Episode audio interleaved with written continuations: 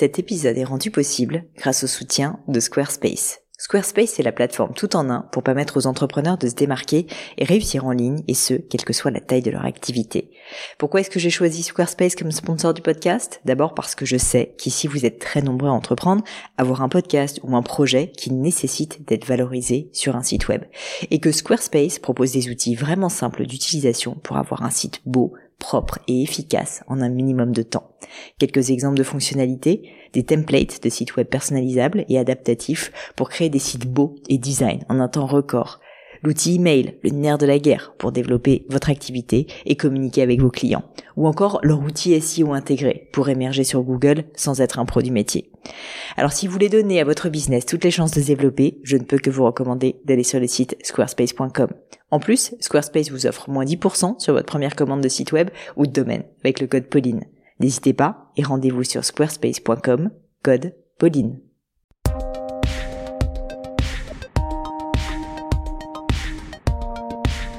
Mes chers amis, bonjour. Ici Pauline Agneau et bienvenue dans un nouvel épisode du Gratin. Avec le Gratin, je vous emmène toutes les semaines à la rencontre de personnalités toutes plus exceptionnelles les unes que les autres, des chercheurs, entrepreneurs, athlètes ou scientifiques qui ont tous un point commun, être parmi les meilleurs au monde dans leur domaine. L'objectif de tout ça, vous aider via ces mentors virtuels à devenir la meilleure version de vous-même. Cette semaine, j'ai le plaisir de recevoir sur le Gratin Karine Schrenzel, l'entrepreneur et investisseur à la tête du fonds Shop Invest et PDG des Trois Suisses et de Rue du Commerce. Si vous souhaitez suivre les tribulations de Karine sur le web, eh bien, d'abord faites un tour sur son compte LinkedIn où elle est active. Et puis sinon, n'hésitez pas à consulter évidemment le site Shop Invest où vous verrez un résumé de toutes ses activités. Laissez-moi vous raconter rapidement son histoire.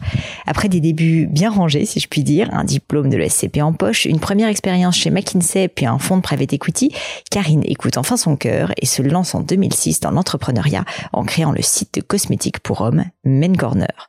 Forte de cette première expérience, elle décide ensuite de fonder avec son mari Olivier le groupe Shop Invest, donc, qui compte aujourd'hui une dizaine de sites, tous pure players dans des domaines variés, Bijourama, le comptoir de l'homme, Déclic Déco et depuis peu les trois Suisses, rachetés en 2018, puis Rue du Commerce, acquis en 2020.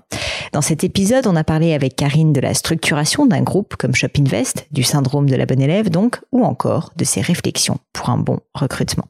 Mon seul regret, à vrai dire, pour cette interview est d'avoir complètement omis, et je m'en excuse, d'évoquer le passionnant sujet du rachat des trois Suisses ou de Rue du Commerce, vaste sujet en plus s'il en est, à rattraper assurément lors d'un second épisode.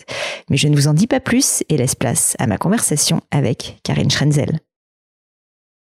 Salut Karine, je suis ravie de, t'accueillir. Bienvenue sur le gratin. Merci beaucoup. Euh, Karine, écoute, j'ai réfléchi à comment commencer cette interview parce que j'ai 2000 questions pour toi, même si ça fait déjà un moment qu'on discute.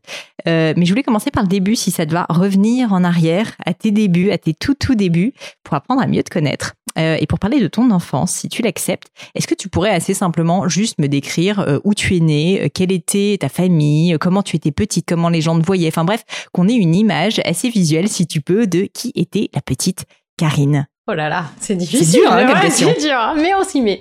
Alors, écoute, d'abord, je suis née en, je suis née à Paris. Mais très vite, je suis partie vivre aux États-Unis à l'âge de un an et demi. Donc mes premiers souvenirs d'enfance sont aux États-Unis. Euh, donc d'un papa euh, autrichien et d'une maman française, donc plutôt multiculturel, on va dire. Mm. Euh, une petite fille finalement timide. Je sais que c'est étonnant. Mais oui, c'est ça. Ouais, très timide. Euh, blonde aux cheveux bouclés, ça, ça n'a, pas trop changé. Euh, et puis euh, un grand frère, euh, très très. Enfin voilà, on était euh, tout le temps ensemble.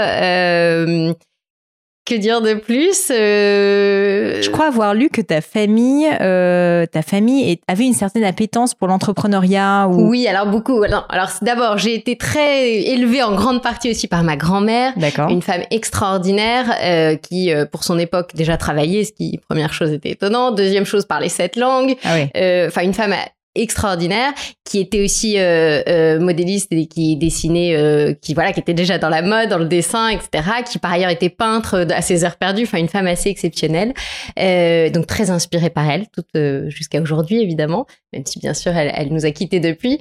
et puis un papa entrepreneur aussi, donc le goût de une famille, voilà, plutôt euh, toujours très positive, à aller vers euh, l'avant et, euh, et à prendre des risques aussi, à pousser à prendre des risques. Mais après, on verra si on en reparle un peu plus tard. Quand c'était, il s'agissait de prendre des risques pour les enfants, là, ils m'ont dit mais pourquoi tu veux entreprendre? Quelle ah drôle d'idée, oui. ah bah justement, je voulais en parler parce que il me semblait avoir lu en faisant un peu mes recherches sur toi, parce que je fais pas mal de recherches, que que voilà, tu avais été bercé un peu dans une ambiance quand même entrepreneuriale, ou qu'en tout cas il y avait eu certaines valeurs entrepreneuriales qui t'avaient été transmises par tes par ta famille, par tes parents, ton papa notamment.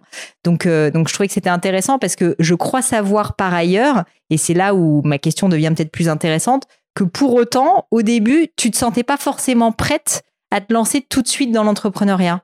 Je pense que c'est marrant ce que je disais. Je pense j'étais timide et j'étais peut-être je manquais un petit peu d'assurance euh, et donc j'avais l'envie d'entreprendre euh, depuis le début, euh, mais je me sentais pas encore peut-être la force ou le donc quand je suis sortie d'école ou l'expérience suffisante je pense que j'avais aussi besoin de prouver au début de cocher les cases entre hmm. guillemets, donc de faire euh, la bonne école, le bon cabinet de conseil, le bon le bon fonds d'investissement, donc euh, entre guillemets de me, me rassurer sur euh, sur euh, voilà sur les choses euh, qui étaient à l'époque un peu le, le, bon parcours entre guillemets. Euh, mais mais cette envie par contre depuis le début ça c'était certain j'avais l'envie d'entreprendre. Voilà. Donc donc en fait ça me ça et tu, tu te rendais compte à l'époque justement que c'était pour cocher des cases? Parce que c'est avec le recul c'est ça parce que je te, je te, pose la question parce qu'il y a aussi plein de personnes plus jeunes qui écoutent le podcast et je pense qui parfois sont dans cette situation où à la fois ils sont attirés par l'entrepreneuriat mais en même temps se sentent pas forcément prêts légitime. Et ce que je peux complètement comprendre, parce que quand on est jeune, euh, qu'on a entre guillemets rien fait, euh, c'est pas évident non plus. Euh, mais du coup, du coup, en fait, je voulais savoir, voilà, toi, en fait, tu as choisi finalement de ne pas commencer tout de suite par l'entrepreneuriat alors que tu avais cette appétence plus jeune. tu penses que c'est plus pour rassurer ta famille, c'était pour te rassurer toi-même? Enfin, avec le recul, qu'est-ce que tu pourrais dire là-dessus? Non, je pense que c'était pour peut-être euh, d'abord me rassurer moi-même et peut-être prouver à ma famille, mais c'était d'abord me rassurer moi-même, je pense. Euh, et, à l'époque, je le disais pas aussi factuellement que là je peux te le dire. Et après, euh, évidemment, après un certain nombre d'années de, recul, mais sur le moment, non, je, je, je le matérialisais pas de façon aussi claire. Est-ce que tu aurais euh, un petit conseil peut-être à donner à des personnes qui se posent euh, ces questions aussi, qui sont à la fois tentées par une aventure entrepreneuriale, euh, par le fait d'être indépendant, tu vois, freelance, mais qui en même temps se sentent pas forcément prêts? Parce que toi, finalement, tu as fait le choix du coup de de pas te lancer tout de suite et ça t'a plutôt réussi.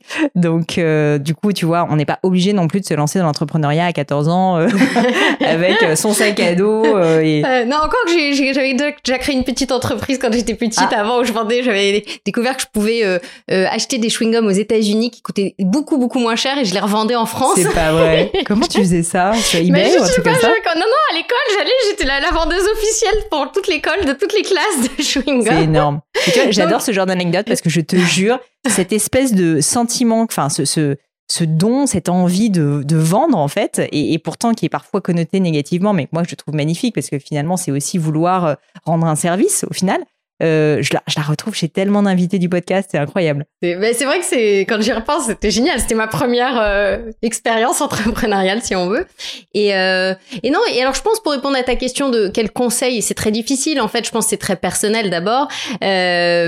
Je pense quand on le sent, en fait c'est quand même une euh, il faut vraiment le sentir avoir l'envie au bon moment. C'est à dire que euh, je, je, moi, je suis très contente d'avoir travaillé quelques années avant, d'avoir appris euh, et ensuite de m'être lancée. Mais il n'y a pas de règle. Il y a des gens, j'ai des amis qui sont lancés euh, tout de suite et c'est fabuleux. Il y a des gens qui sont lancés dix ans après, parce que moi j'ai travaillé que trois ans et demi, quatre ans euh, entre guillemets avant de me lancer. Euh, et il y en a qui travaillent 15 ans et qui se lancent. Et donc je pense que c'est un timing qui est lié à beaucoup de choses, à son contexte personnel, à son envie personnelle. Et puis euh, après, je pense que par contre, la seule chose que je dis, c'est les gens qui me disent j'ai pas encore l'idée parfaite, le, le concept n'est pas totalement affiné. Enfin, à un moment, il ne le sera jamais. Il y a plus de de, de concept sans concurrence, il y a plus de enfin voilà, à un moment quand tu as envie d'entreprendre, faut se lancer et tu verras bien ton concept va évoluer, ta boîte va évoluer dix fois, elle va changer euh, et il faut juste y aller. mais tu le sais bien, regarde tout je, ce que tu as fait. Je le sais, mais ça fait pas de mal de le répéter quand même. Ça fait pas de mal de le répéter quand même. Je voulais parler justement de tes premières années, malgré tout, euh, avant que tu entreprennes, parce que, euh, parce que du coup, donc, tu commences assez fort, tu commences effectivement, comme tu disais, à cocher toutes les cages, un peu euh, en, rentrant dans un monde assez prestigieux, donc conseil en strat, notamment chez McKinsey, qui est quand même le cabinet prestigieux par excellence, où j'imagine que tu as pas mal bossé en plus. Et ensuite, si je me trompe pas, du private equity. Oui. Donc de la finance de au vol, on va dire, euh, là aussi très prestigieux. Ce que je trouve intéressant, c'est ces années-là, j'imagine que premièrement, elles ont été formatrices. Et donc j'aimerais, première question, te demander, bah, qu'est-ce que concrètement ça t'a vraiment appris que tu réutilises aujourd'hui dans ta vie d'entrepreneur? Et la deuxième question subsidiaire, c'est quand on est dans des jobs aussi prestigieux, aussi bien payés, on peut le dire, se lancer, c'est quand même pas facile. Ouais. Et toi, tu l'as fait. Et en fait, j'aimerais juste que tu me racontes qu'est-ce qui s'est passé dans ta tête pour que tu prennes cette décision. Mais du coup, la première question, je suis désolée, Ouais, je pose pas de plus- question. Non, la non, première question, la euh, première, euh, bah, moi j'ai appris quand même et, et je suis très heureuse hein, d'avoir euh, travaillé d'abord chez McKinsey, ensuite en fonds de private equity. Il y a deux choses principalement, j'ai envie de dire, que je réutilise. La première, qui est vraiment un hard skill, mais clair et net, c'est la finance. Quand même, j'ai appris, euh, je peux lire aujourd'hui un PNL, un bilan, un compte de résultats en trois minutes, je vois ce qui, voilà. Et c'est un, c'est un vrai skills qui est quand même utile au quotidien. Aujourd'hui, on rachète des Bien boîtes, euh, donc ça nous aide quand même pas mal. Et puis après, je pense vraiment ce que j'ai appris, c'est de passer en conseil d'un sujet à l'autre, de pouvoir vraiment analyser et partir sur plein de sujets extrêmement variés et euh, d'en sortir la, la moelle épinière. Et, la- et, et ça, c'est quelque chose que je pense qui est très utile toute la vie, quel que soit après son, C'est ça, son en fait, métier. réussir à presque sentir ou analyser de manière hyper fine et rapide quelle est la substantifique moelle ou le craquer le problème de, de chacun des business que tu vas croiser, quoi. Ouais, et sur plein de sujets extrêmement variés. Donc ça, c'est vraiment euh, un, un bon bagage, je pense, Bon. après. Comme quoi, t'as bien fait. Comme quoi, il faut pas toujours se lancer tout de suite. Et du coup, ma deuxième question, tu sais, où je te disais, euh, si tu peux me raconter, ça m'intéresserait d'avoir euh, un peu le scénario, tu vois, comment ça s'est passé, si on pouvait avoir le film de la vie de Karine Schrenzel au moment où t'es encore dans ton fonds de private equity, bien sous tout rapport, j'imagine, pas facile peut-être, mais quand même bien payé, voilà, enfin, pas mal d'avantages. Et tu décides de te lancer saut dans l'inconnu total, parce qu'en plus, si je me trompe pas quand même, sur une boîte où tu aucune connaissance particulière, Aucune. est-ce que tu peux me raconter euh, qu'est-ce qui se passe dans ta tête, quoi? Alors, euh, écoute, c'est- c'est c'est vraiment un saut dans le vide, hein, clairement. Euh, j'étais, euh, j'avais 25 ans ou un peu plus, enfin, enfin, voilà, et j'étais trop payée, hein, clairement, pour ce que je savais faire. Soyons réalistes. Et donc, et donc voilà, très bien payé, tout se passait parfaitement bien. Mais euh, à ce moment-là, je fais un gros deal, euh, donc euh, au sein du fonds, hein, évidemment, euh, dans les dans les câbles, dans- et je rencontre Patrick Drahi à l'époque, un entrepreneur hors norme évidemment, et on fait ce deal. Et en fait, je me rends compte en faisant ce deal qu'en fait, la seule chose qui m'a intéressée dans le deal, sincèrement, c'était l'entrepreneur. Et donc, ça me, alors bien sûr, là, il était particulièrement hors norme. euh, tout, tout, on n'est pas tous aussi, euh, voilà, euh, successful que, que lui, mais je me dis, mais en fait, c'est ce que j'ai toujours voulu faire, quelle que soit l'échelle, quelle que soit la taille, c'est ce qui m'intéresse. Et je reviens à mes idées premières. Et d'ailleurs, je m'étais toujours dit, je fais du conseil et je monte ma boîte. Et en fait, ce fonds de private equity était venu me chercher. Il cherchait ce genre de profil, etc.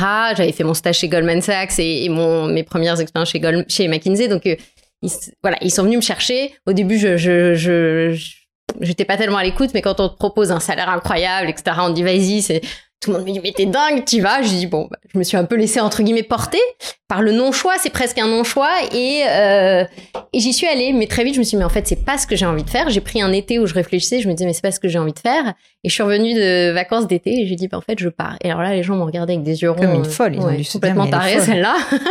Déjà qu'il y avait pas beaucoup de femmes, ils se sont dit encore une femme hystérique. et, euh, et voilà. Et donc, euh, et donc ils m'ont regardé et les gens m'ont dit il faut avoir beaucoup de folie ou beaucoup de courage. Et je dis toujours il faut les deux. Je, je pense qu'il faut un peu des deux. Oui, avec le recul, tu sais maintenant, Ouais, si t'avais su. Exactement, exactement. si t'avais su. Il faut un peu des deux. Mon père, qui était quand même entrepreneur, me dit mais hors de question, ça ne va pas ou quoi? Et euh, t'as un salaire, euh, super. Tu continues sur les traces sur lesquelles tu es, c'est super. Et, euh, et en fait, euh, bah, évidemment, j'écoute personne et, et je me lance euh, et je me lance et c'est vraiment un saut dans le vide. Et tu le disais. En plus, j'ai vraiment je me suis lancée, alors là, je connaissais rien franchement à la cosmétique pour hommes, puisqu'au début j'ai lancé un site de cosmétique pour hommes, Men Corner, et je connaissais rien à cosmétique pour hommes, je connaissais pas grand chose au e-commerce, à part que je trouvais ça génial et j'adorais me faire livrer à la maison, mais enfin, voilà. Euh, Au moins, t'étais consommatrice, voilà, pas mal. non, j'étais une très grande consommatrice sur euh, parce que même très- dès que j'avais vu Amazon aux US, etc. Très longtemps avant, j'avais commencé à consommer. Enfin, je trouvais ça génial, mais voilà, c'était tout. Et je me dis, bah, je vais apprendre et je me lance toute seule, euh, voilà, sur une idée, un coup de tête. C'est pour ça que je dis. Et d'ailleurs, le business model a évolué, a changé, etc. Mais ce que je dis toujours, c'est faut se lan- quand on a l'envie, euh, faut se lancer parce qu'on n'aura jamais le truc parfait. euh. Ouais, au final, ce que tu dis, c'est que là, ça a été Main Corner et donc ça a été euh, du, de la cosmétique online pour hommes. Ouais. Mais au final, sincèrement, ça aurait pu être un peu n'importe quoi, si je me ouais, trompe j'avais envie d'abord d'entreprendre. Et puis après, j'ai fait toutes les belles analyses de consultants où on disait que la cosmétique pour hommes allait Hmm. croître de 300% Oui, donc t'as quand même par mis an. un peu de un d'analyse. Sauf que c'est là où je dis qu'il faut être euh, entrepreneur, faut désapprendre ses anciens réflexes. C'est-à-dire que donc je fais mes analyses, 300% de croissance par an attendue sur la cosmétique homme, cible ultra cyber acheteuse. Je me dis allez banco, j'y vais. Sauf que ça a cru de 7-8% au Ouais. lieu de 300%. Enfin voilà, s'il y avait une boule de cristal, on le saurait. S'il y avait une façon de monter un business pour réussir à 100%, on le saurait. Euh, donc euh, rien ne s'est passé comme prévu, mais ça c'est normal. Et comment l'idée du, du business est arrivée? C'était purement analytique ou t'as eu une non, j'avais envie de expérience? faire. euh, en fait, j'avais j'avais envie de faire du e-commerce. C'était ça, c'était une envie personnelle. Et cosmétique pour hommes, il se trouvait que j'avais euh, regardé un dossier dans la cosmétique. On disait que l'homme allait exploser, que euh, etc. Et je me suis dit ah tiens, c'est pas une mauvaise idée euh, de proposer ça sur un, marché en telle croissance, etc., etc. Est-ce que tu auras un conseil à donner pour tous les consultants qui nous écoutent? Et ils sont nombreux. Les personnes qui sont des personnes que je dis souvent trop intelligentes, qui sont des personnes du coup qui se posent tellement de questions qu'ils ne font pas comme toi, Karine, parce qu'ils ne se lancent pas alors qu'ils ont envie. Et toi, tu as fait cette analyse, mais contrairement à beaucoup, beaucoup, beaucoup de personnes, bah en fait, tu t'es lancé. Et je dis pas que tout le monde doit se lancer, hein, mais en fait, ceux qui ont envie, parfois, ils, ils sont un peu tiraillés, je trouve, par cette envie, tu vois, d'entreprendre et en même temps par, euh, ben, on va dire une suroptimisation un peu permanente et l'envie euh, de toujours affiner, de toujours perfectionner qui fait qu'au final, ils ne se lancent jamais. Et on le sait, bah, être entrepreneur, c'est être toujours insatisfait de ce qu'on fait globalement parce qu'il faut le lancer. Est-ce que est-ce que tu aurais un conseil ou un insight à nous partager sur ce sujet? Parce que je trouve que c'est- c'est très, très... Enfin, tu fais partie sincèrement des rares personnes que je connais qui ont eu... euh, qui ont, qui ont switché aussi vite, je trouve, de l'un à l'autre. Je comprends. Et, et j'ai un copain qui me dit, parce qu'il y a un copain très successful qui me dit, euh, qui est entrepreneur et qui a pas fait, euh, voilà, ni de- de- d'études particulières. Enfin voilà, il a arrêté après le bac et il me dit, bah moi j'avais pas le choix, Ouais, j'étais joueur ou, ou- ou entrepreneur. Mais toi, pourquoi tu t'es lancé?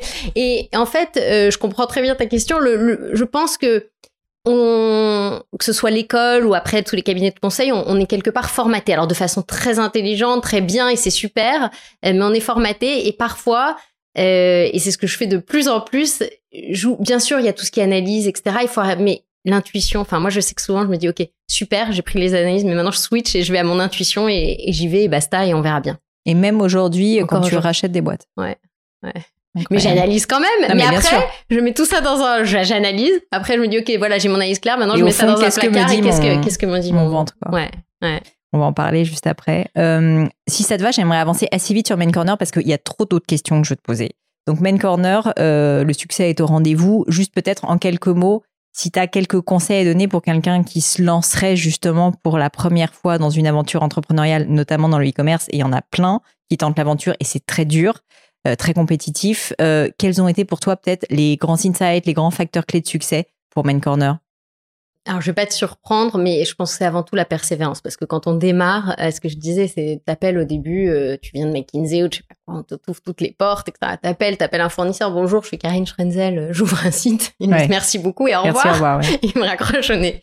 Euh, donc, euh, tu appelles comme ça 10 fois, 15 fois, 30 fois les mêmes fournisseurs jusqu'à ce que tu arrives à rentrer. Mais je pense qu'il faut avoir ce niveau de se dire, je m'en fous, je vais me prendre 10 claques, 10 portes, 14 fenêtres, mais je vais quand même y arriver, je vais, et je vais rentrer.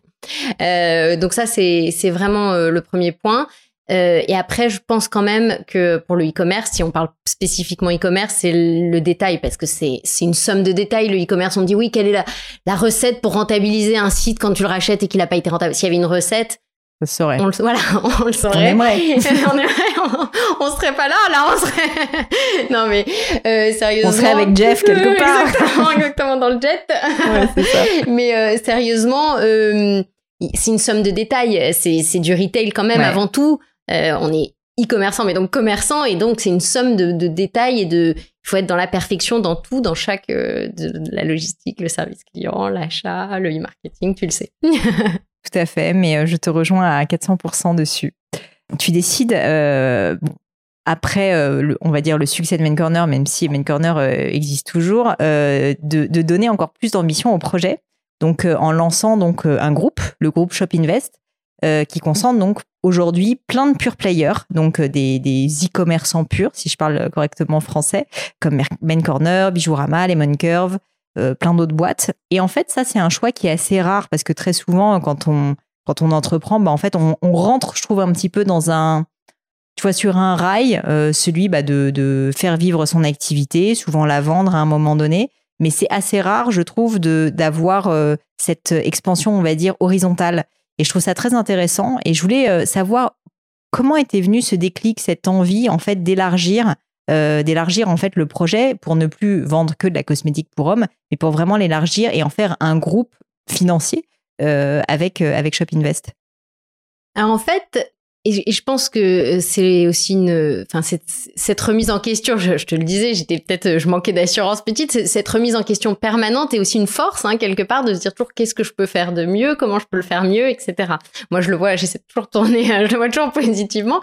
Et en fait, j'arrive maintenant, tout se passe très bien, mais je fais à peu près 2 millions d'euros. Je vois que de toute façon le marché va croître à 4-5% sur euh, sur les prochaines années au mieux, que ça reste un tout petit marché, hein, faut quand même pas l'oublier. Donc je me dis ok super, mais même si je prends 20 points sur le marché, ce qui est énorme, euh, oui tu feras 10 millions. Ouais, voilà et, et encore et encore parce que qui fait, enfin voilà c'est. Donc je me dis ben ok c'est top, mais en fait euh, alors soit je me dis ok j'en suis consciente et ça me va euh, et soit je me dis ben en fait j'avais quand même envie d'entreprendre pour euh, voilà j'avais voilà j'ai envie de faire croître la boîte de mener une aventure d'avoir une vision et je me dis bah qu'est-ce que je fais? Donc il y a plusieurs options. Est-ce que euh, je réfléchis un peu out of the box? Parce qu'évidemment tout le monde dit ah bah fais l'international, euh, enfin on le truc un peu euh, voilà classique. voilà classique ou et je me dis ok je vais quand même réfléchir avant de juste suivre et en fait je me dis bah j'ai quand même cette cette entre guillemets, moi je suis un peu l'animal entre l'animal intuitif et l'animal très analytique. C'est ce que tu disais entre le côté très comment dire financier et et, et, dans le détail, mais aussi voilà le côté vision. Et je me dis, bah, en fait, si je mélange mes, mes compétences, mes compétences, c'est aussi de savoir acheter des boîtes, c'est aussi de les analyser, mais ensuite c'est de savoir ce qu'on en fait. Voilà, et ce qu'on en fait. Parce que ce qui me manquait dans les fonds, clairement, c'est ok, on rachetait, mais après on pouvait, on suivait vite fait les KPIs et basta quoi. Hein. On n'était pas dans le faire. Et en fait, j'aime faire. Moi, j'adore faire. J'adore mener euh, vers quelque chose, etc. C'est ce qui me plaît le plus, d'ailleurs. Et donc, je me dis, ben, en fait, il faut finalement, euh, si je mélange un peu tout ça, ben, je pourrais racheter des boîtes dans le e-commerce, en profiter pour euh, finalement avoir euh, un socle commun, mutualiser l'IT, la logistique, le service client, parce qu'en fait tout ça évidemment est très proche. Euh, est très très proche. Quoi que tu vendes, hein, en réalité, on a à peu près les mêmes compétences aujourd'hui sur plein de choses. Après, il y a les achats qui sont propres évidemment à ton secteur, mais tout le reste, c'est commun. Et donc j'ai cette vision à l'époque où je vois quand même beaucoup beaucoup c'était l'époque du e-commerce euh, fou un peu aussi euh, quand j'attaque où on disait bah on peut perdre de l'argent autant qu'on veut c'est pas grave euh, on, du moment qu'il y a de la croissance on croit on croit on croit et je me dis bah en fait si tu vas avoir un acteur avec cette vision de me dire je veux un acteur de taille significative et rentable et je pense que c'est une façon de faire en faisant en rachetant en, et en rentabilisant et en mutualisant les différents. Oui, pour toi, en fait, la rentabiliser, elle, elle venait de la synergie entre, par exemple, sur la logistique ou sur euh, les, alors pas les achats justement, mais sur le service client, etc. Euh, les, toutes les hmm. solutions techniques, euh, le service client, etc., etc. Et, et donc je me dis, ben en fait, on, on va tenter l'aventure de, de, de, racheter et, et d'intégrer pleinement. Alors ce qui est dur, c'est d'intégrer pleinement parce qu'en fait, et puis même de racheter quand même. Alors toi, tu avais l'expérience de private equity, mais quand même la première boîte, quoi. Moi, j'aimerais que tu me racontes ah. la première fois parce que maintenant ça fait dix fois.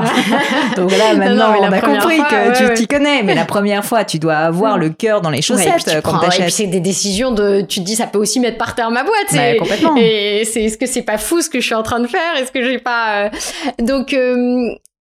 C'était assez marrant d'ailleurs, c'est qu'au début, alors maintenant on nous envoie des dossiers, mais alors au début j'ai ah, essayé de trouver euh, des boîtes, on me disait mais quelle drôle d'idée, on me regardait un peu bizarrement. Puis finalement, euh, je trouve un intermédiaire qui me dit il y a Bijourama à vendre à l'époque, hein, c'était le premier site qu'on a racheté.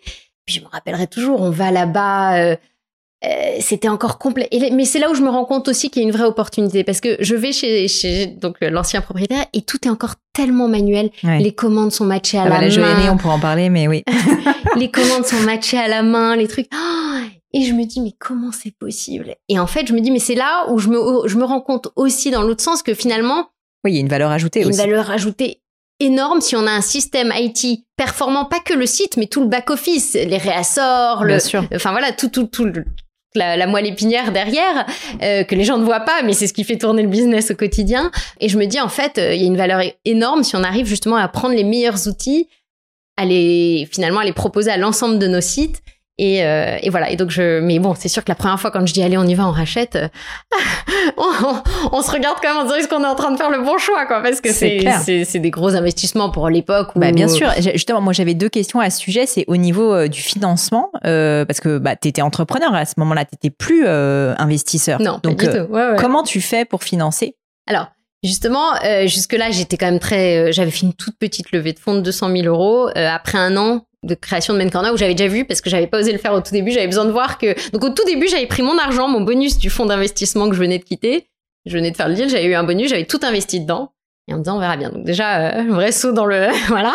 Euh, et puis, au bout d'un an, je vois que ça tourne quand même et qu'on commence à, se développer. Là, je me dis, je vais faire une petite levée de fonds. Mais je voulais pas... Ma pire crainte, et je le sais encore aujourd'hui, je crois le cas, c'est de planter, entre guillemets, un investisseur. C'est-à-dire que pour moi, c'est un truc que je je voilà. Et donc je me disais non, tant que je suis pas sûre, je préfère mettre que mon argent. Alors que tout le monde me disait au contraire, tu fais n'importe quoi. tu fais n'importe quoi. Oui, c'est pas la mode en tout cas. c'est pas la mode.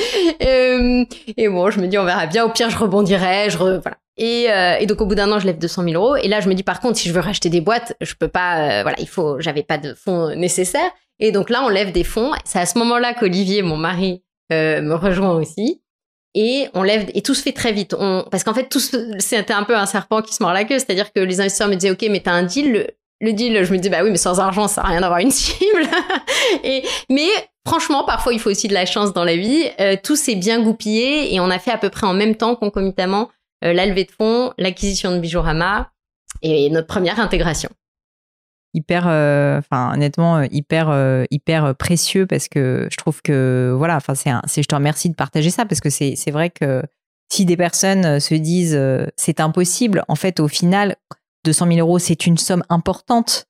Mais finalement c'est tu vois dans l'histoire dans l'histoire d'une entreprise. qui déjà à l'époque faisait 2 millions d'euros enfin c'est aussi quelque chose qui peut être accessible. Donc ça peut quand même remettre les choses en perspective pour que ça soit accessible justement à, d'autres personnes. Et l'autre question que j'avais au-delà du financement, c'est du coup euh, la question opérationnelle. Hmm. Parce que là, tout d'un coup, avec ton mari, du coup, qui te rejoint, vous êtes à la tête de deux boîtes. J'imagine qu'il y a encore les gens quand même chez Bijourama.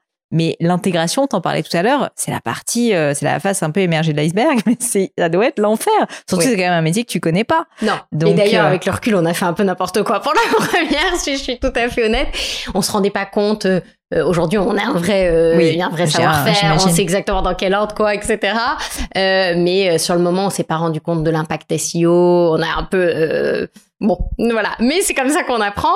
Et, et en effet, aujourd'hui, je pense d'ailleurs un de nos grands savoir-faire, c'est certes d'opérer du e-commerce, mais d'autres savent le faire, d'opérer du e-commerce rentable. Là, il y en a déjà moins, et d'intégrer une boîte, c'est un vrai savoir-faire particulier, je pense qu'on a acquis là-dessus, et euh, avec tout un process, que ce soit au niveau de l'IT, que ce soit au niveau justement du référencement naturel, euh, que ce soit, enfin voilà, on a tout un process maintenant très très bien mappé, mais c'est vrai que là, le premier deal, et c'est pour ça que je dis, c'est super, il faut être structuré, etc. Puis après un moment, c'est un peu ce que je te disais, ça rejoint le point, c'est un moment faut se lancer si on sent que que c'est ce qu'on a envie de faire. Et là, je me suis dit, je sens que Bijourama, il y a du potentiel. Et c'est vrai que ça a été super. Ça a été une, enfin, super acquisition, oui, Ça, ça reste euh, encore, euh, enfin voilà, c'est une de nos meilleures acquisitions encore aujourd'hui, je pense. Mais euh, voilà. Et puis en plus, comme tu le dis, si tu l'avais pas fait, enfin je veux dire, t'aurais pu faire un business plan, t'aurais pu essayer de mapper toutes les actions à mener, comment l'organigramme, tout ça. Mais au final, c'est aussi parce que vous avez fait 150 000 erreurs que vous avez appris et que maintenant tu as ton playbook et que tu sais exactement comment le dérouler, quoi. Oui, c'est exactement ça. Je pense que vraiment, et bon, ça c'est très américain, mais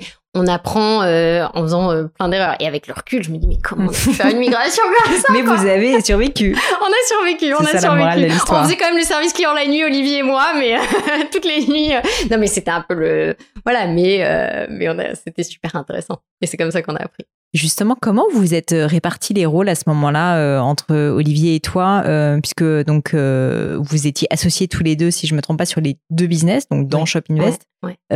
quelle a été votre discussion et est-ce que ça a été naturel? Comment est-ce que vous avez fait pour euh, vous répartir les rôles?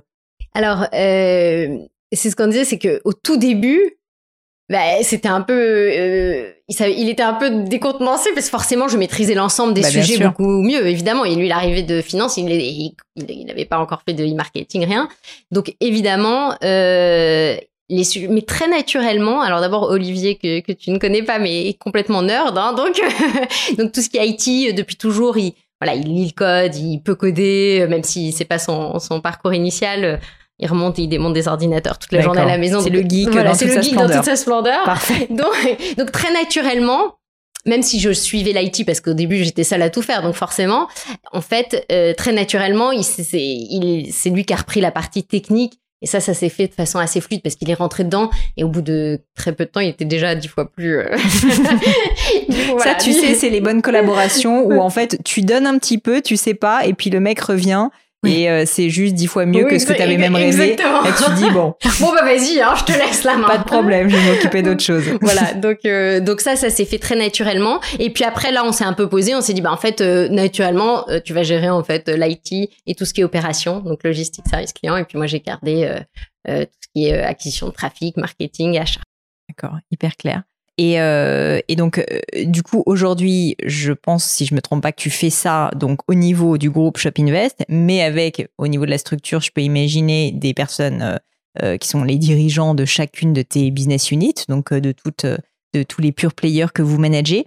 Au niveau de, de la structuration, et tu m'arrêtes hein, si c'est trop indiscret, mais je trouve ça intéressant parce que c'est un groupe, mais en même temps, c'est encore un petit groupe, si je, puis dire. Donc, j'imagine que tu es encore relativement présente, assez opérationnelle. Ce que je me dis, tu vois, par rapport à, on peut imaginer, moi, dans le secteur de la joaillerie, des grands groupes, les Richemont, les Kering et compagnie. Bon, je peux imaginer que Pinot, euh, il n'est pas non plus euh, en train de regarder les KPIs tous les trois jours, euh, tu vois, de, de, chacune de ses boîtes, peut-être des plus grosses. Toi, par contre, je peux imaginer que tu es quand même assez, dans le concret, encore assez opérationnel. Donc, ma question, c'était à ce niveau-là, quand tu es à un niveau d'un groupe, quelle est la part entre stratégie, entre opérationnel? Peut-être, si tu peux nous décrire, je sais pas, une journée ou une semaine type. comment est-ce que tu fais ce que j'appelle l'hélicoptère, c'est-à-dire le fait d'être à la fois dans le concret encore entrepreneur et en même temps, bah, tu dois manager l'ensemble du groupe?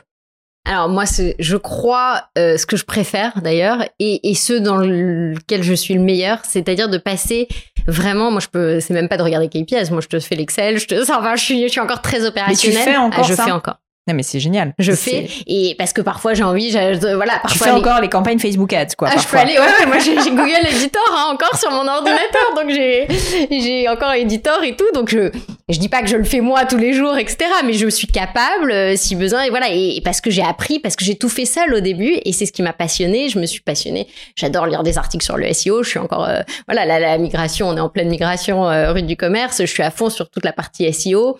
Euh, c'est des sujets que j'adore. Euh, et, et, donc, je suis à la fois extrêmement opérationnelle, euh, mais euh, à la fois aussi, euh, bah, sur d'un coup, on rachète une boîte, quelle est la stratégie, comment on va la transformer, et, et voilà. Et c'est ce qui est parfois épuisant. Hein, on va pas on va pas se mentir, c'est c'est euh, c'est parfois très fatigant, mais c'est c'est ce qui rend aussi, moi, je trouve notre job au quotidien absolument passionnant tu t'organises de telle sorte que tu varies entre sujets, si je puis dire, stratégiques et opérationnels euh, de manière, euh, tu vois, très distincte, c'est-à-dire, je sais pas, tu as certains jours strat, ou, ou est-ce qu'en fait, non, c'est juste... Euh, en, fait... Ou est-ce qu'il y a la théorie et la pratique? Je, de, je devrais beaucoup mieux m'organiser. Si je, je, devrais, mais peut-être justement parce que j'arrive à, je, selon les besoins, je suis un peu pompier entre guillemets aussi, hein, selon les besoins et, et selon où on en est.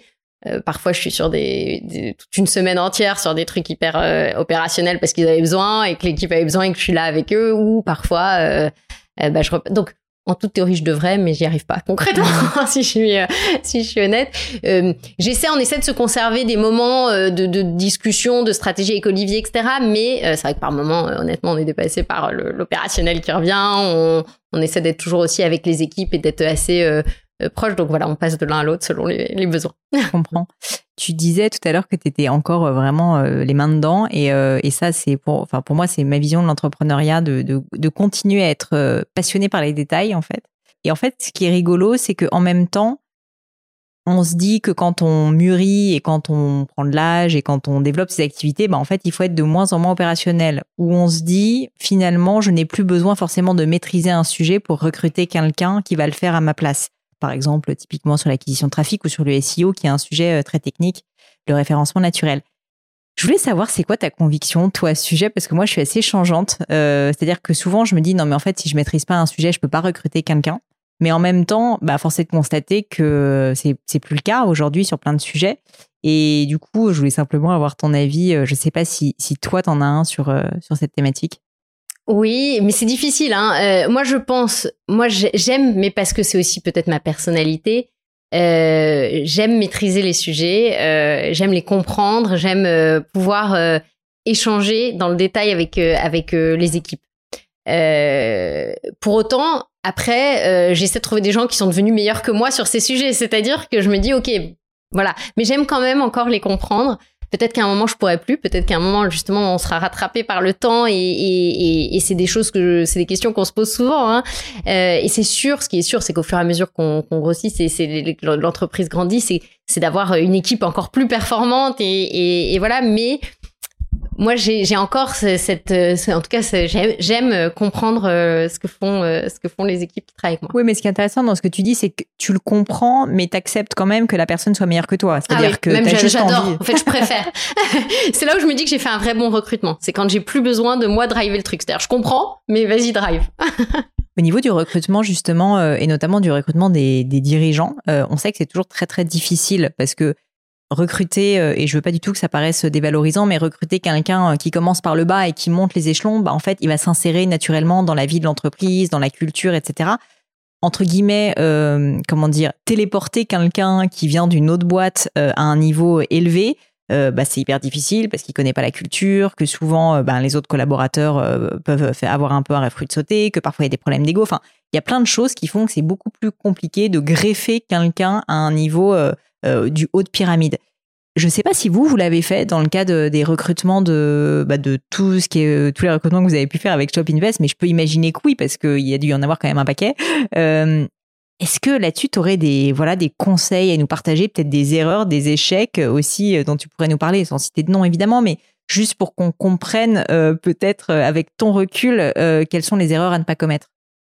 Euh, c'est intéressant. Je vois ta, ta, ta, question d'entrepreneur et de. Non, non, moi, je pose que des questions qui m'intéressent vraiment. Hein. non, c'est. Je suis tout à fait d'accord. En plus, on est dans un environnement très entrepreneurial, donc il y a des cultures d'entreprise beaucoup plus fortes que quand c'est des gros groupes euh, où entre guillemets on a.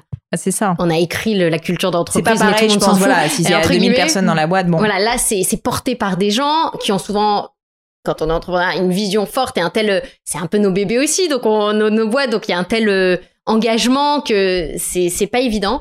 Euh, moi, j'adore effectivement faire grandir les gens. J'adore les faire évoluer au sein de la boîte quand ils restent longtemps avec moi et qu'ils évoluent, etc. J'adore. Mais euh, on a eu aussi des recrutements très réussis, en, entre guillemets parachutant euh, des gens de l'extérieur.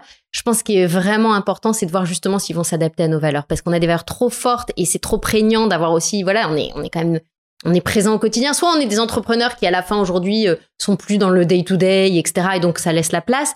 Sinon, on est quand même euh, à un niveau d'exigence et de, et de passion aussi, je pense, hein, de passion au quotidien dans ce qu'on fait. Bah ouais. Euh, qui font que c'est trop dur sinon. Donc, c'est vraiment...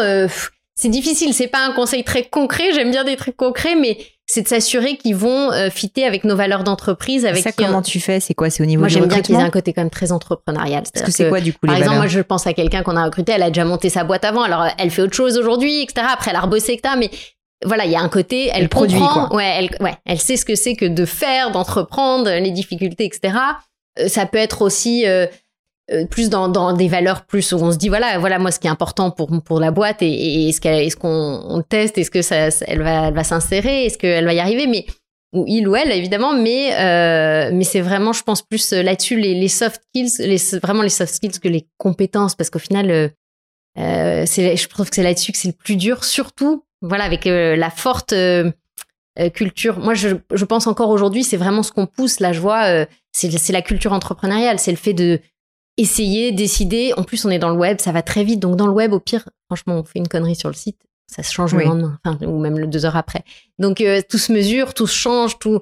Donc, euh, c'est euh, c'est ce côté très agile. On fait, on défait si besoin, mais on fait, on avance et on fait pas 70 slides pour prendre une hmm. décision qui va impacter euh, trois. Moi, j'ai perdu justement ce côté de consulting où tu fais 70 slides avant de faire la moindre décision, avant de prendre la moindre décision. C'est pour ça que vous arrivez à être aussi rapide et, successful sans doute.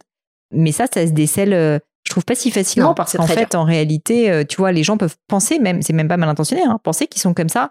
Et puis, c'est difficile de prendre des décisions risquées où t'as pas envie de te tromper. Est-ce que tu as hum, des questions d'entretien, euh, je sais pas, des, tests peut-être que tu fais? Est-ce qu'il y a, euh, je sais pas, des, techniques, en fait, des astuces, des outils que tu pourrais nous livrer pour essayer de sentir ce genre de choses qui est hyper important, hyper fondamental? Je suis d'accord avec toi, surtout quand il y a une culture comme la tienne, parce que tout le monde n'a pas des cultures d'entreprise comme celle-ci, euh, très main dans le cambouis, très production. Mais, mais pour vous, je peux imaginer que c'est crucial en fait de pas se tromper. Ouais, mais on se trompe, hein. Faut pas... on, se trompe. Je pense que c'est le seul sujet où de toute façon, euh, j'ai quelqu'un qui est chasseur de tête qui me dit de toute façon, on se trompe tous une fois sur deux. Euh, voilà. Euh, et, je pense que ça résume très bien le, le, le, sujet. Alors déjà, nous, on fait des tests techniques à chaque fois. Ça, euh, alors selon le selon le poste, évidemment, hein, c'est pas le même pour tout le monde. Mais sur son poste, on invente ou on réfléchit à un test technique pour chacun pour les voir en vraie situation. Et ça, moi, c'est un truc que je le je, à tout niveau. Donc hein. en plus en vrai, c'est-à-dire que par exemple, tu ah, fais faire devant toi, quoi. Ouais. Ah, ça, c'est hyper intéressant. Et ça, euh, nous, on le fait à tout niveau, quel que soit le poste, quelle que soit la seniorité. Bien sûr, avec des niveaux de difficulté plus ou moins euh, importants, mais c'est quelque chose qui est hyper important, c'est de les mettre en fait un peu en, situation sur un cas très concret et dire voilà comment comment tu manages ce cas. Comment ça c'est ton historique de consultante les probablement, cas. probablement. Et ça je trouve voilà encore un bagage intéressant et ça marche. Et puis après euh, j'aime bien aussi euh, quand, je, quand je parle à des gens, c'est de leur demander aussi ce qu'ils ont fait eux très concrètement. Souvent, quand tu fais passer un entretien, c'est intéressant, mais on faisait ça, la stratégie de la boîte, etc. Qu'est-ce que toi, euh, tu faisais au quotidien et qu'est-ce que toi t'as mené et qu'est-ce que toi tu as accompli? Qu'est-ce que enfin voilà. Et, je trouve que c'est hyper intéressant la façon dont il se positionne quand tu le, qu'est-ce que toi t'as accompli? Voilà. Et, et, euh, c'est assez euh, c'est assez voilà assez intéressant. Et après il y a plein de questions. Alors nous on en a une liste un peu euh, pourquoi on ne prendrait pas à l'inverse ah, voilà, voilà on a, on a des questions pour un peu voir euh, dans, dans l'autre sens a des questions où ils s'attendent pas plutôt que tes, tes qualités tes, tes défauts, entre, guillemets mais pourquoi on ne prendrait pas? C'est intéressant ils, dévoilent leurs doutes aussi enfin on en a plein mais je trouve que euh, de toute façon on se trompera de temps en temps et et après Là encore, je pense que tu vois, c'est aussi, alors parfois c'est aussi voir si on pense que voilà le feeling passe. Et moi j'aime bien aussi être assez euh, euh, collaboratif dans les décisions. J'aime bien faire venir d'autres gens parfois qui n'ont pas du tout travaillé avec eux ou enfin, ici on travaille tous ensemble, mais quelqu'un à la logistique qui va aller voir quelqu'un aux achats. Parce que je trouve que c'est assez intéressant. Plus sur le côté, est-ce que tu penses que dans la culture d'entreprise ça va ça va ça va marcher? Ça j'aime bien. Ah, c'est hyper chouette. C'est quelque chose qu'on fait aussi chez Gemio je trouve que ça fonctionne bien parce que c'est une histoire de fit. Exactement. et là, tu vois pas les compétences. On a fait les compétences sur le cas, mais là, tu vois le retour sur le fit personnel et c'est hyper intéressant. Euh, au niveau du groupe encore, euh, donc je sais que c'est quand même dans des secteurs assez variés malgré tout, même s'il y, y, a, on va dire, l'invariant commun de la, de, du pure player et du e-commerce. Est-ce que les personnes euh, qui sont en centrale, donc sur la partie IT, sur la partie logistique, ont, comment dire, complètement global, c'est ça de l'entreprise, enfin du de Shop Invest, donc du groupe, versus les personnes qui sont vraiment des, des, professionnels, des experts de, de, leur domaine. Par exemple, j'imagine au marketing dans le bijou, c'est pas la même chose que le marketing dans les meubles ou, euh, ou dans autre chose. Euh, et du coup, comment est-ce que vous faites pour qu'il y ait quand même, enfin, est-ce que vous faites en sorte qu'il y ait une culture euh, commune entre ces différents, ces différentes strates entre guillemets de l'entreprise? Euh, ouais, nous ils sont ils ont une vision vraiment transverse. Euh, alors aux achats c'est un peu plus c'est un peu différent parce que voilà il peut y avoir un acheteur maison euh, versus euh, bijoux et montres etc. Donc forcément là c'est pas les mêmes fournisseurs c'est pas voilà. Euh, pour autant d'ailleurs on essaie d'avoir toujours une vision groupe. moi je rappelle tous les jours que voilà c'est vraiment ensemble on a une vision on avance ensemble et même d'ailleurs les gens m'accompagnent dans les rachats souvent etc. Donc c'est vraiment une vision transverse et je pense je pense c'est ce qui euh, rend le job aussi intéressant aussi. C'est que les gens euh, bah, évoluent avec nous, euh, grandissent avec nous, ils prennent un peu, je leur dis bah maintenant tu vas avoir un site de plus en gestion, allez au go on y va.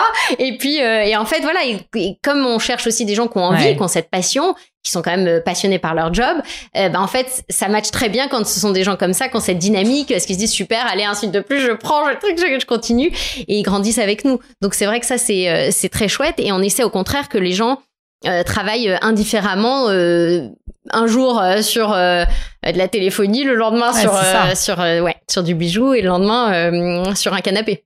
tu dois avoir des profils quand même sacrément ouais ouverts d'esprit et qui aiment bien switcher. Très agile, qui aiment switcher et, et voilà donc c'est très dur. On, on y revient en recrutement, mais c'est quand on a ce genre de, de personnes c'est fabuleux parce que voilà le nerf de la guerre. Ouais exactement. Karine, écoute, comme le, le, temps passe malgré tout, je vais je vais attaquer le crible du gratin si tu acceptes. Ce sont mes petites questions que j'aime bien pour la fin. Et je voulais te demander, parce qu'on n'en a pas parlé, s'il y a une erreur, un échec, un moment de doute que tu aurais vécu, d'ailleurs qui peut être à titre personnel ou professionnel, ou même beaucoup plus tôt dans ta vie. Et puis surtout, si tu as des enseignements que tu en as tirés que tu pourrais nous partager.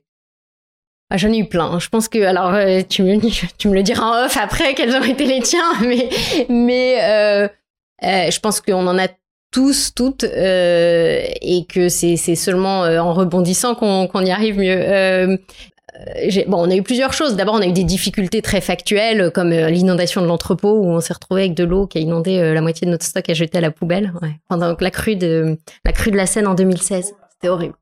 Donc tu te dis bon bah il y a la moitié de mon stock à la poubelle, je peux plus livrer les clients. Qu'est-ce que je fais? Donc il y a eu ça. Mais ça c'est très factuel, c'est exogène. Après il y a des rem... enfin mais ça c'était l'enfer. J'en parle comme ça, mais c'était ah bah on savait pas si on allait faire. Enfin honnêtement on était, on aurait pu faire faillite hein, à ce moment-là. Puis on a tous mis les bottes et c'est là où je dis tout le bureau a été super. C'est-à-dire qu'on a tous mis les bottes, on a été acheter 20 ou 25 paires de bottes à l'époque et puis on est tous partis à l'entrepôt quoi et on vit de l'eau et les trucs et, et go quoi. Donc bref, euh, voilà. La vraie vie, quoi. La vraie vie, exactement, la vraie vie. Euh, ça, c'est aussi une bonne question d'entretien. Il y a une inondation, vous venez avec nous avec les bottes et, ou pas Non, mais voilà, c'était. Euh, donc il y a eu ça. Euh, à titre perso, peut-être moi, euh, j'ai une, une, une, mais c'est ce qui m'a donné, je pense, j'ai une année difficile euh, euh, vers 18 ans et je pense que c'est ce qui m'a donné aussi mon ambition, mon envie de, de, de réussir, de me dépasser.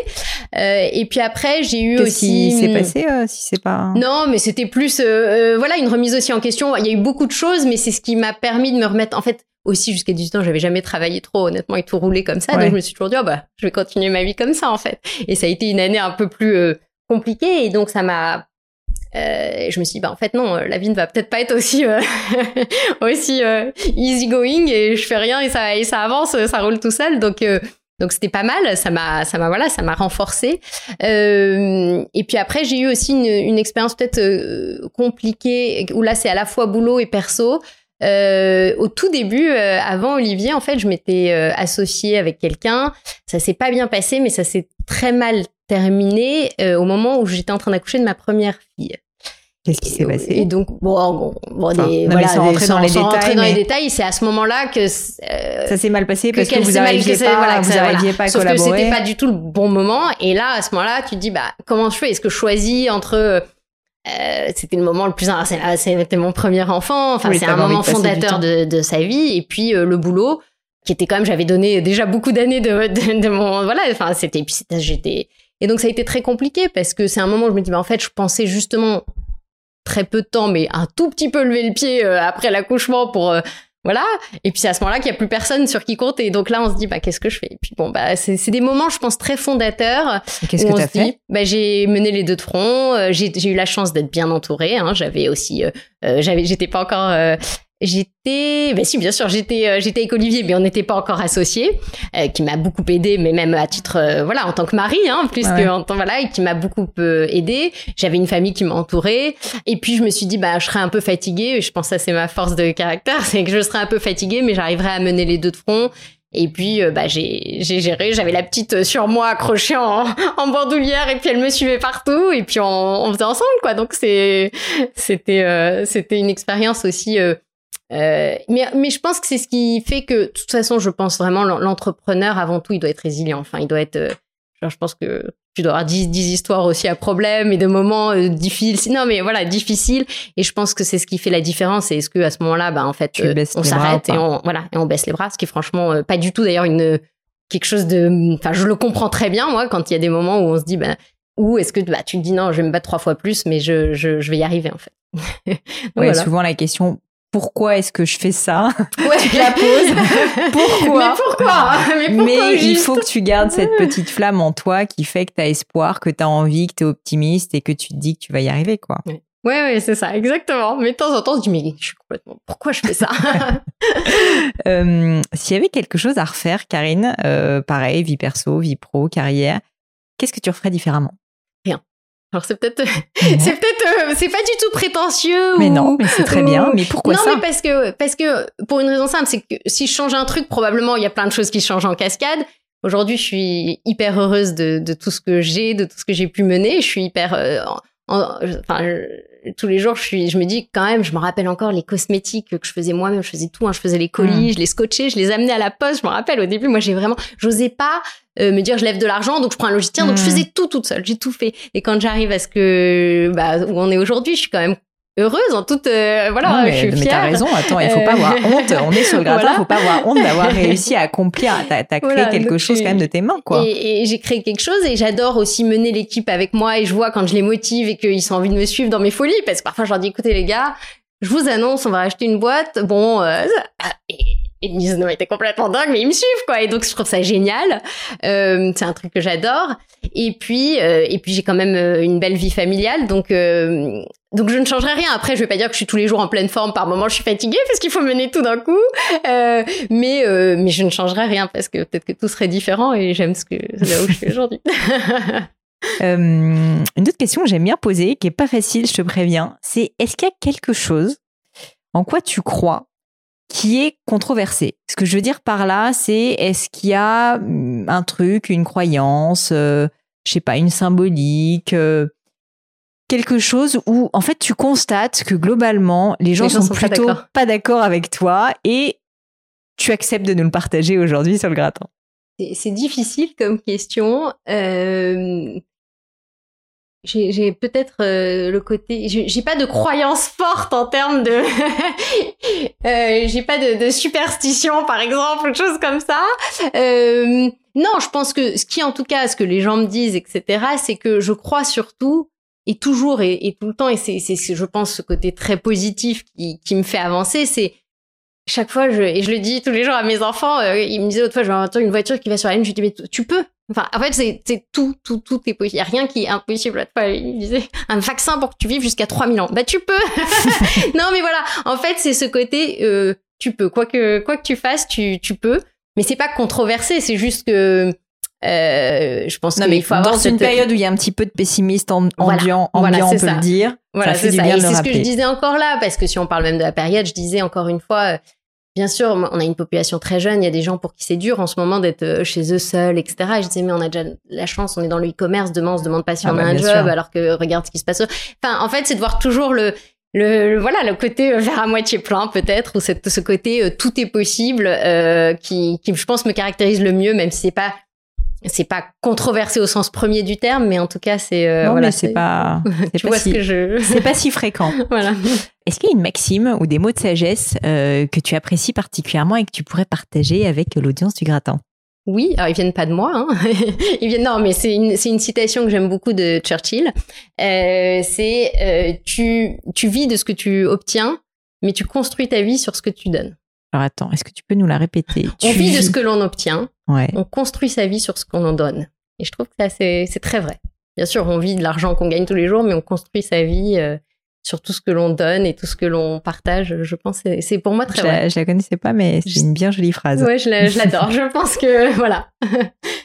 Et enfin, la dernière question que j'aime bien poser, c'est est-ce qu'il y a un ou des livres qui t'ont particulièrement marqué, inspiré globalement des livres euh, que tu estimes être, c'est peut-être un peu prétentieux de le dire comme ça, mais fondamentaux euh, dans ta vie et que tu, tu aurais envie de partager tout simplement pour que un maximum de gens euh, les aient lus il y en a pas mal parce que selon l'âge, il y a des livres qui m'ont beaucoup marqué à 13 ans et c'est pas les mêmes que à 25 ou à, ou à 40. Euh, euh, donc il y en a eu pas mal, mais un livre parce que peut-être aussi il me touche personnellement l'histoire de ma famille, etc. Mais Le Monde d'hier de Stéphane Zweig, ah, j'adore, qui est fabuleux, enfin moi, que je trouve extraordinaire. Et je trouve qu'en plus il y a un lien ou un trait d'union avec ce qui se passe aujourd'hui, avec quand même un monde où on a l'impression que c'était le développement, le, le, le, progrès, etc. Et puis quand même quelques. D'abord c'est autobiographique aussi, donc c'est extraordinaire sa vie, enfin voilà. Et puis, ce qui s'est passé quelques années après, quand même, c'était en Autriche juste avant la guerre. Quand même, il faut rappeler le contexte. Et, et, donc, euh, et donc, bah, je trouve que c'est aussi où on dit, bah, finalement, il y avait le progrès et en même temps, c'était plein de, on, on, sentait tous ces montées de courants très négatifs. Et malheureusement, il y a quand même un trait d'union à faire avec ce qui se passe aujourd'hui. Il y a quand même un certain nombre de courants et de choses compliquées dans le monde d'aujourd'hui. Euh, donc je trouve qu'il est passionnant parce qu'il est tellement d'actualité d'une part, euh, et puis parce qu'il est émouvant de sa vie, de de de, de et puis merveilleusement bien écrit aussi. puis bon, voilà, exactement ça. En plus, ça n'enlève rien évidemment tellement bien écrit. Eh ben merci pour cette. Tu vois, tu me donnes envie de le relire. Ouais, ouais, ouais. Euh, On va le relire tout chacune. je le mettrai en tout cas dans les notes de l'épisode. Je te remercie mille fois. Euh, pour terminer, Karine, si on souhaite te pourchasser sur le monde du web, te retrouver, déjà, bah, évidemment, on va sur Shop Invest et on va voir tous les combien de boîtes maintenant? On a huit sites différents et, neuf avec rue du commerce maintenant. Donc euh, ouais, trois, donc, trois euh, Suisses. Euh, trois Suisses. On n'a même pas parlé de trois Suisses. D'ailleurs, je voulais en parler. Bon. mais donc, on va sur Shop Invest et à titre plus personnel, si jamais on souhaite tenter de te contacter, qu'est-ce qu'on fait? Le plus simple, LinkedIn ou Instagram? Maintenant, on est toujours tous connectés. Et eh ben LinkedIn, Instagram. En tout cas, je te remercie mille fois pour cet échange. C'était un plaisir et et puis je te souhaite encore beaucoup, beaucoup, beaucoup de nouvelles boîtes à lancer dans le bah, cadre merci de à toi. Merci à toi, Pauline. À bientôt. À très bientôt. Et voilà, fini pour aujourd'hui. J'espère que l'épisode vous a plu. Merci d'avoir passé tout ce temps avec moi. Et quelques petites choses avant de vous quitter. D'abord, si vous cherchez les notes de l'épisode avec toutes les références, bah, c'est simple, allez directement sur le blog du podcast. Donc c'est www.le-du6gratin.fr. Vous trouverez normalement toutes les infos dessus. Aussi, si vous souhaitez me contacter pour me poser d'autres questions, que je mettrai d'ailleurs peut-être un jour sur le podcast, ou me proposer de nouveaux invités, ou juste me faire un feedback, me proposer un livre, peu importe à la rigueur, et bien surtout, n'hésitez pas à le faire. J'aime bien répondre d'être assez actif sur les réseaux sociaux et en particulier sur LinkedIn et sur Instagram qui sont mes deux réseaux sociaux de prédilection. Donc sous le pseudo Pauline Legno tout attaché. C'est très simple. Dernière chose, un truc qui compte énormément pour moi, et je sais que c'est pénible à faire, mais vraiment ça compte, c'est si vous me laissez une note 5 étoiles, ou que vous parlez du podcast autour de vous, ou que vous mettez un avis. Et la note 5 étoiles, c'est en particulier sur Apple Podcast, sur iTunes. Pourquoi? Bah, Parce que c'est là qu'il y a plus d'écoute, et avoir des notes, en fait, permet de donner plus de visibilité au podcast. Donc vraiment, vraiment, n'hésitez pas. Et si on est si nombreux aujourd'hui à écouter le gratin, euh, à faire partie de cette communauté, bah, c'est grâce à vous, et justement à toutes ces c'est plus de 3000, 4000 personnes qui ont à chaque fois pris le temps de mettre des notes. Donc ça m'aide beaucoup et merci à eux. Comme à chaque fois, vraiment un grand, grand merci de m'avoir écouté jusqu'ici. J'espère que l'épisode vous a plu et je vous dis à très bientôt.